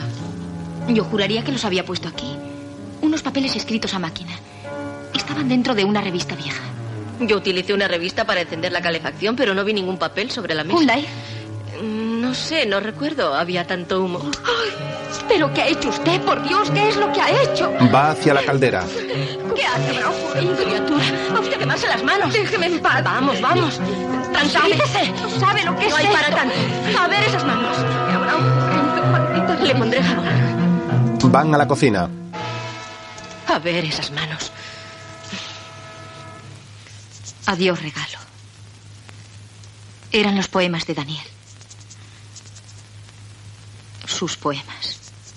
Verá cómo con estos se le pasa el dolor. Ya lo verá.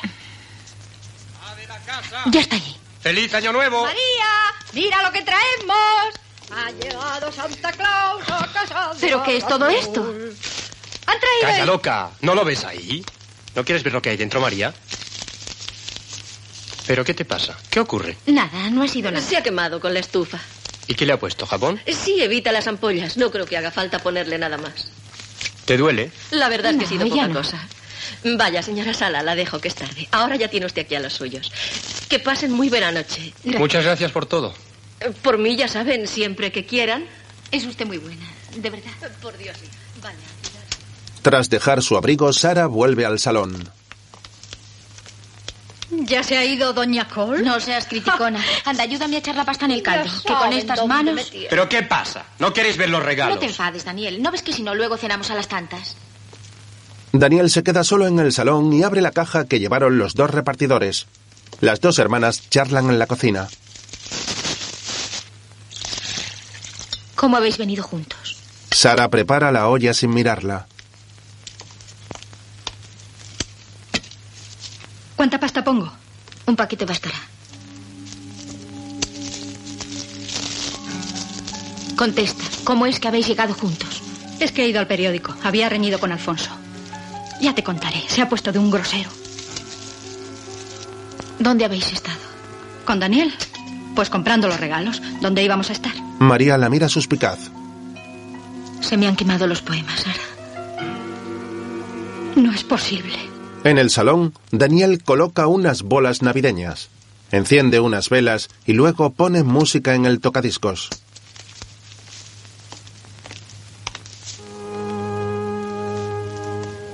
¿Qué pasa, Daniel? ¿Más discos? Verás qué bonito.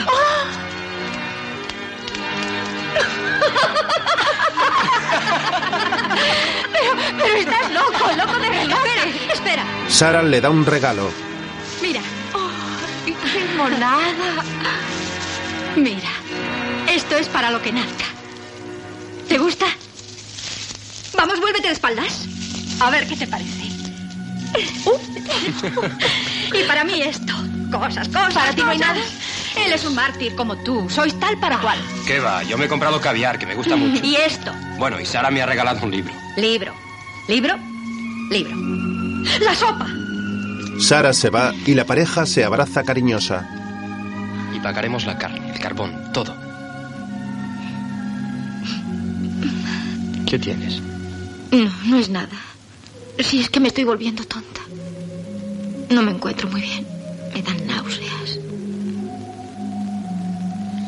Será mejor que te eches un poco.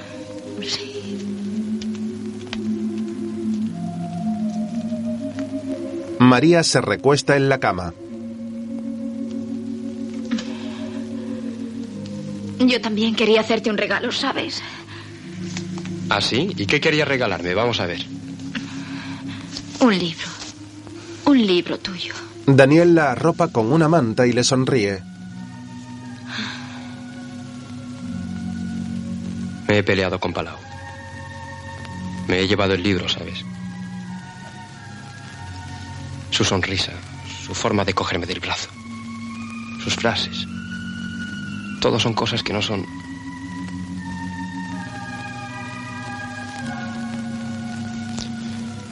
Es terrible, pero a veces por miedo a hacer el mal, no conseguimos nunca hacer el bien. Entonces los regalos. Me han prestado dinero.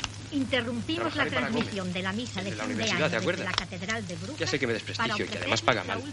Pero usaré un seudónimo. Un seudónimo francés. Charles Le Duc. ¿Te gusta? Al fin y al cabo, ¿qué más da? ¿Y la novela? Sara los oye. Ya veremos. Quizá la mande a un premio. A ver si hay suerte. las 12 campanadas de fin Tortolitos, la cena está servida. Vamos, María.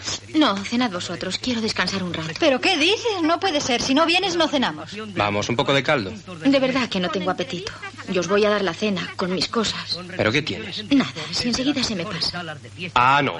Tú de la cena no te escapas. Sara, ¿Pero cógete qué ahí y ya verás. No, cuidado. ¡Ay! ¡Que me vais a tirar! ¡Empuja tú! Ay, ay, ay.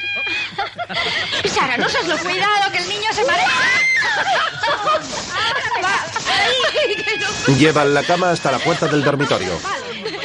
Si quieres algo, llama. Bueno. Pero esta noche todo vale. Hasta pronto. Al poco Daniel y Sara cenan. Según noticias no confirmadas del Vaticano, Su Santidad el Papa ha aceptado una invitación para visitar Moscú en un próximo inmediato. El mundo está cambiando, Sara. Pero no lo suficiente. ¿No crees? Ha declarado ¿Quién sabe? director del Centro de Investigación de Cabo Querido. María, ¿te gustaría que nuestro hijo fuera a Marte? Sí, hombre. Si será diplomático espacial. Este lanzamiento significa el Si lo sé, le compro unos cohetes. Desde la puerta Oye, habrá que tomar las uvas. donde millares y millares María, ¿no quieres tomar las uvas? María, que son las doce. empiece el año nuevo. Sara va al dormitorio. Resulta dificilísimo Se ha dormido. Voy a taparla un poco. esta unidad móvil que televisión española ya suenan las campanadas. Dos. Tres. Daniel, ven, corre. Seis. Se comen las uvas. Qué bobada. Vamos a beber. Toma. Deprisa. Daniel sirve dos copas de champán. Y yo no sé si se aprecian toda su dimensión a través de sus pantallas. Por vuestro hijo. Por el tuyo. Tonto. Todos reciben alborotadamente el año que empieza, como si ya fuera realidad las esperanzas. Más tarde un grupo actúa en la televisión y Sara baila ante ella. Ven, yo te enseñaré. Es ideal para la barriga masculina. Oye, sinvergüenza, que yo no tengo tripa. Pero la tendrás. Tienes tanto éxito. Ven, fíjate, ¿ves?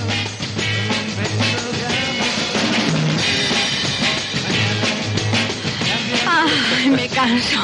Pone sus brazos en los hombros de Daniel y luego se separa para seguir bailando con él. Esto no hay quien lo baile. Uf, es una penitencia. Beben otro trago. Champam, champam, champam, champam, pam, pam. No hay más. Sara coge de la mesa la copa de champán que estaba servida para María. ¿Nos bebemos la copa sagrada? Qué burra eres. Soy la burrita. No.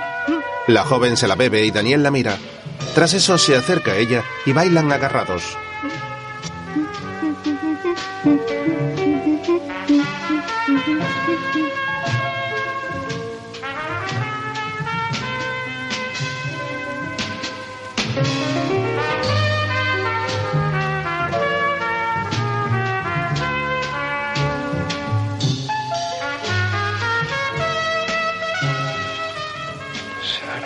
Comienzan a besarse en los labios.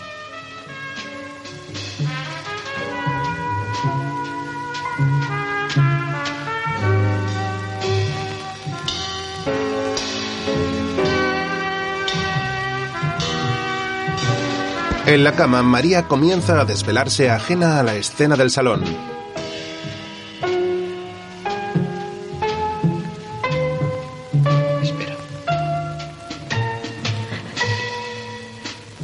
Finalmente abre los ojos y gira la cabeza al oírlos a ambos a lo lejos.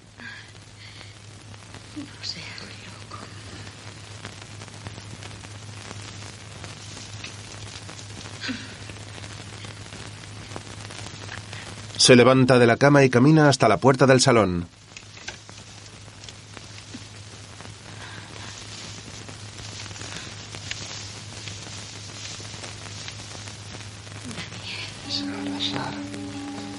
Se queda parada con gesto serio mientras unas lágrimas corren por sus mejillas al descubrir la infidelidad de Daniel con Sara. Se da media vuelta rota por el dolor y mira hacia la cama. Entonces descubre en las sábanas una enorme mancha de sangre. Daniel. Daniel, ven pronto. Espera. Y llama al médico. Vamos a la clínica, pronto. Una toalla. Ponme una toalla. He perdido mucha sangre. Sara.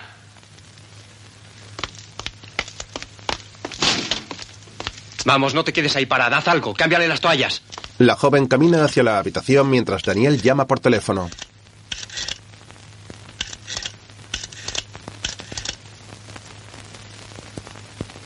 Necesito una ambulancia, por favor. ¿Cómo que no hay? Maldita noche. Sale al jardín. Al poco sube una escalera de piedra y corre por las calles con gesto desesperado, buscando ayuda.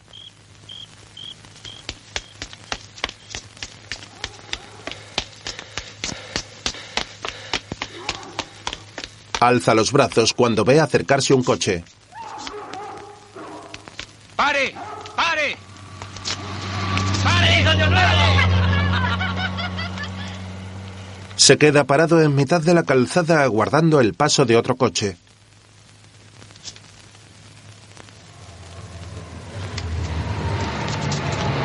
¡Pare! ¡Pare! Un taxi se aproxima. ¡Pare! ¡Me voy a dormir, por favor, que ya está bien!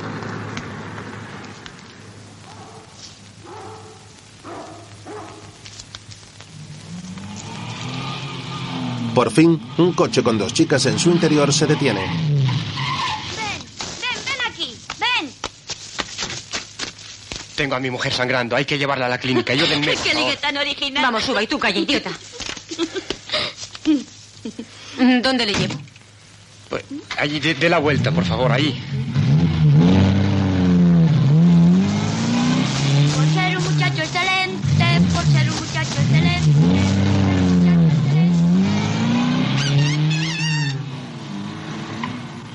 Al poco, María y Daniel se montan en el coche en la puerta del chalet.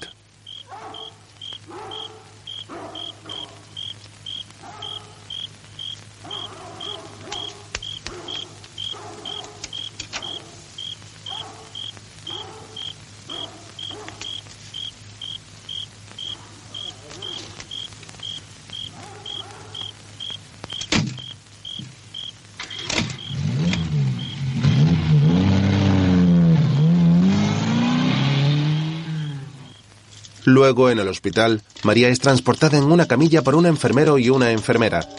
Tras ellos va Daniel.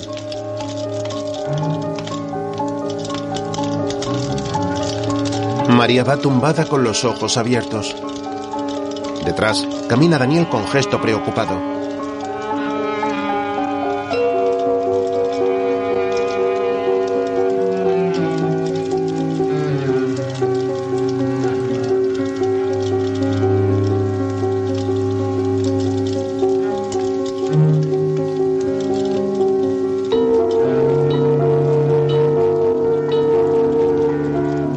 María mueve la cabeza de un lado a otro mientras van recorriendo los pasillos del hospital.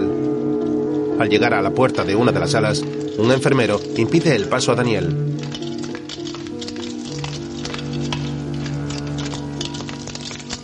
Lo siento. Por favor, es que quisiera estar con ella. No, no es posible. ¿Es usted de la familia? Soy su marido. Necesito su autorización para operarla. ¿Operarla? Una cesárea. En el fondo es normal, pero no puedo hacerlo si usted no... Pues haga usted lo que crea conveniente, doctor. Estoy en sus manos. Gracias. Disculpe. El joven se queda solo. Camina de un lado a otro por el pasillo y al poco llega Sara cargando con una bolsa.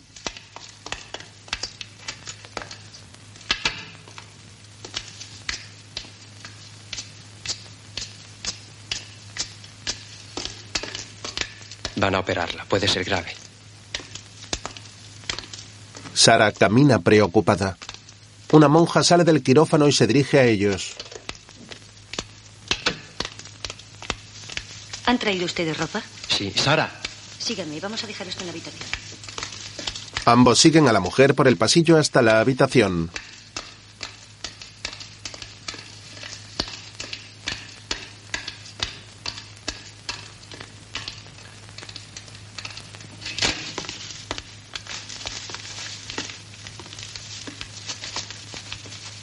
Deme una camisa limpia.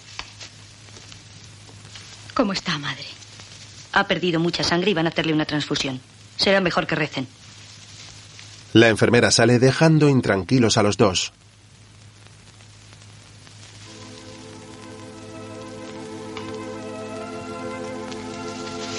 Daniel se sienta en la cama mientras Sara coloca por la habitación algunas cosas, como una bolsa de aseo, un espejo de mano y la ropa de María.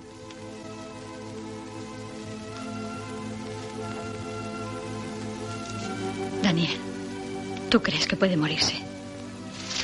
Yo qué sé. No dicen nada, nada tiene importancia. Todo es normal. El joven sale y Sara agacha la cabeza entristecida.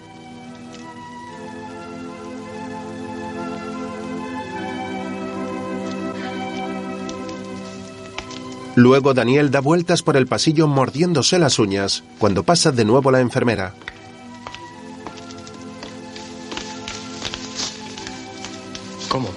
El niño bien. Espere que un momento.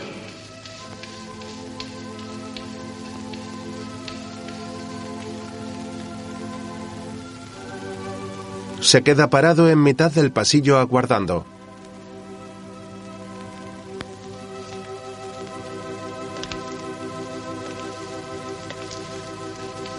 Por el fondo del pasillo aparece la monja acompañada de Sara, la cual se acerca a él.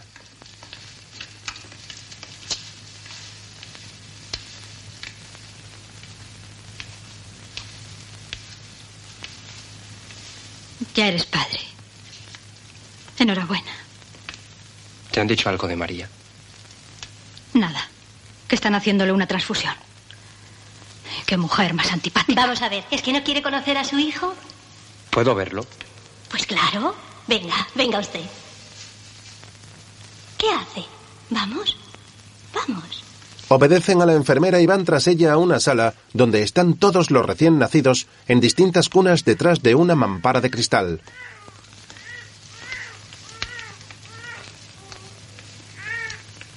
Es este.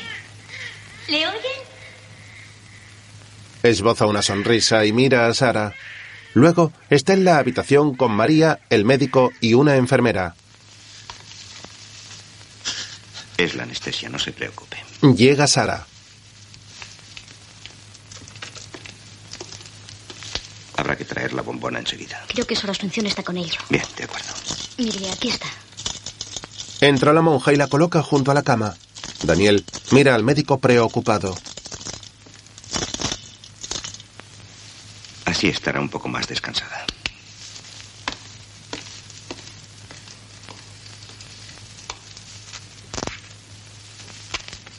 Vamos, quieta, quietecita. Sara observa a Sor Asunción colocándole la sonda.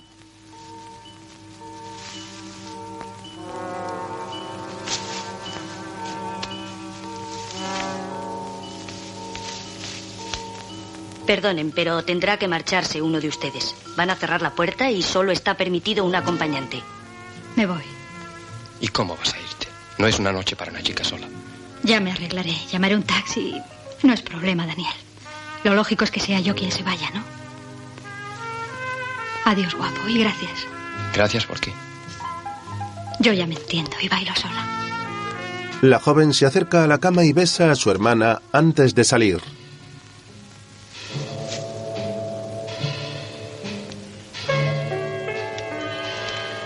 Ten cuidado. La calle está llena de borrachos.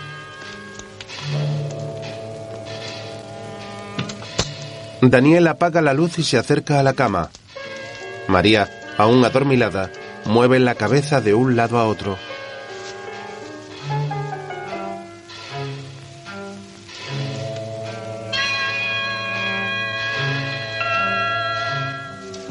Luego Sara llega a casa. Con gesto alicaído se acerca hasta la mesa y apaga las velas de la mesa.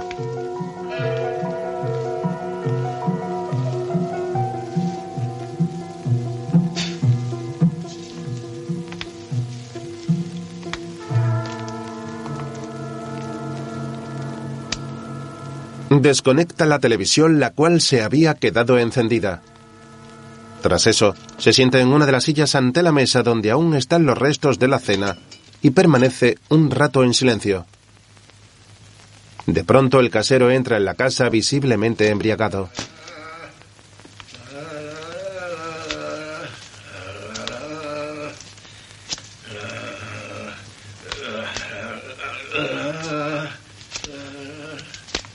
El hombre se detiene y mira hacia el salón a través de la puerta de cristal, descubriendo a la joven sentada, mirando hacia la nada.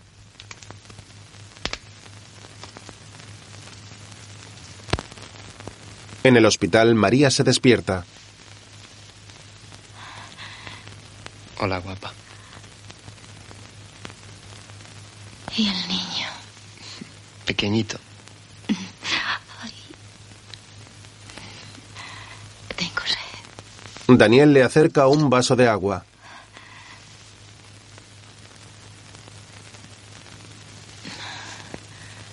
¿Dónde está Sara? Se ha ido a casa. Luego vendrá. Pobre Sara. No juegues con ella. Está enamorada de ti, ¿sabes? Y tú también, ¿verdad? Vamos, María. Ya tendremos tiempo de hablar de todas las cosas. No estoy celosa. Primero sí. Anoche me sentía muy triste, ultrajada y todo eso. Pero después en el quirófano. Y ahora ya no. Tengo las ideas muy claras. Yo quisiera que ayer no hubiese ocurrido nada. Pero ahora casi me alegro. Así las cosas están claras. Estás cansado de mí. Tan mal te trato. Daniel sonríe y la besa en los labios. Te amo. Tanto como siempre. O sea, más. Debo estar muy fea.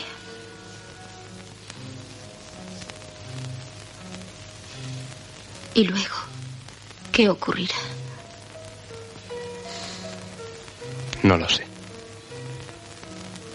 Solo sé que no podemos escondernos a la realidad. Es un niño. Sí. Ya está. Un niño. Pobre Daniel. A ganar más dinero.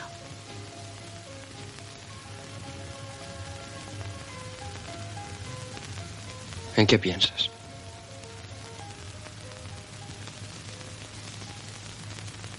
En Sara. Me gustaría tanto que fuese feliz. Él le besa la mano. Descansa. María cierra los ojos para seguir durmiendo. En casa, Sara abre la puerta del salón al casero. ¿Qué busca? Nada, guapa. No te pongas así. ¿Quieres que te haga compañía? Ella le mira seria con frialdad.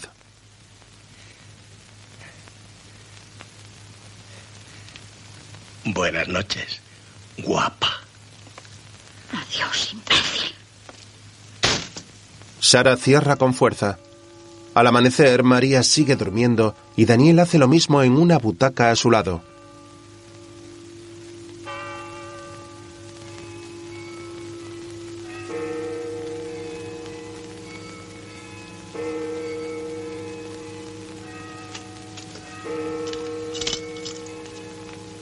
Sor Asunción irrumpe en la habitación portando al bebé en una cuna y Daniel se pone de pie.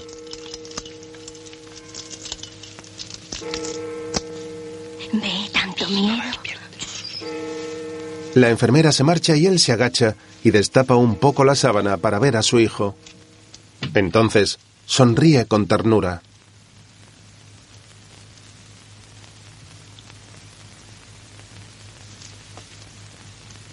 Tras eso busca a María y al ver que sigue dormida, aguarda conteniendo su felicidad.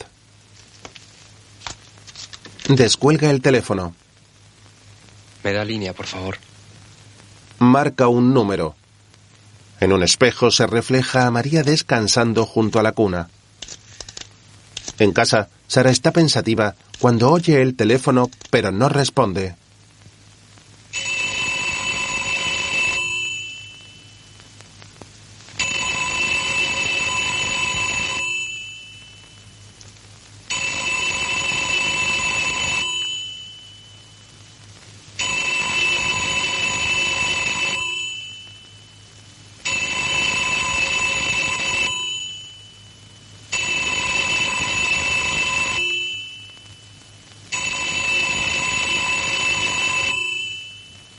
Permanece de pie sin reaccionar.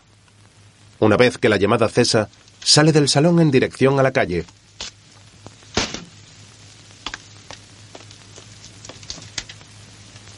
La imagen recorre toda la estancia semioscuras una vez que la joven se marcha de la casa y el teléfono vuelve a sonar con insistencia.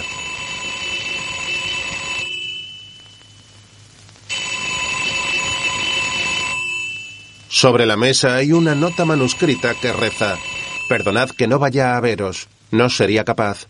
Tomo un tren y me vuelvo a casa. Adiós, guapos. Sara.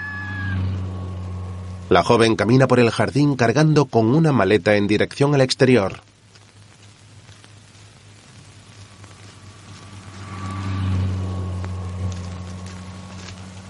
Al llegar a la cancela, la abre y sale a la calle.